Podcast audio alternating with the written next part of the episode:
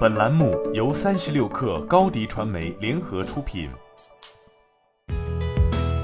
本文来自三十六氪作者苏建勋。六月十六号，高瓴首支人民币碳中和产业投资基金宣布已完成首次关账。该基金落地南京建业区，预计高瓴人民币碳中和产业基金总规模逾四十亿元人民币。此次募资得到了众多高瓴现有 LP 的支持。不少 LP 已投资了高瓴旗下多只基金，并持续加大在高瓴的资产配置比例。与此同时，高瓴碳中和基金还吸引了包括地方引导基金、大型产业背景国有企业、专项母基金和多家金融机构的关注。高瓴碳中和基金广泛关注低碳转型大背景下具有广阔成长空间的领域。背靠高瓴全产业链的研究，重点将在新能源、新材料、先进制造、绿色出行、绿色生活、农业科技等方向上挖掘优质企业，促进新技术与实体经济的深度融合。这也与高瓴此前提出的哑铃理论一脉相承。哑铃一端是高瓴对大量科技创新企业，尤其是早期企业的广泛支持；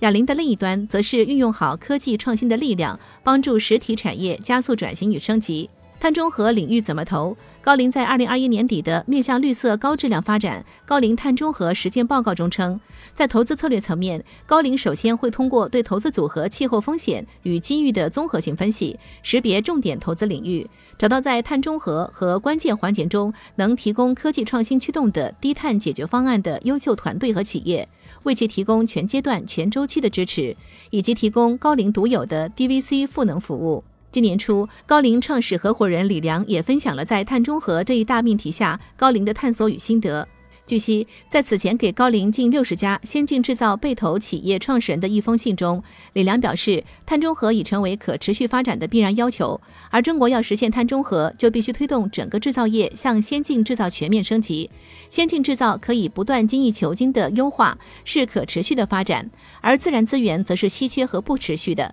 因此，仅仅通过控制碳排交易、资源调配是不够的，唯有大规模的升级技术，以新的绿色技术驱动，为产业链上的各个环节制定新标准，才能在零碳时代获得竞争力。从这个意义上来说，高瓴认为，碳中和既是外部的约束条件，也是中国制造最好的发展机遇。要实现碳中和，就必须推动整个制造业向先进制造全面升级。与此同时，高瓴也对农业科技、生物科技、企业服务、低碳生活等领域持续关注，通过深度研究驱动，识别不同行业发展中的瓶颈和痛点，发现最有可能取得创新型突破的企业和团队，布局了蓝鲸微生物、摩加生物、爱科农等早期公司。新媒体代运营就找高迪传媒，微信搜索高迪传媒，有效运营公众号、抖音、小红书。赋能品牌新增长。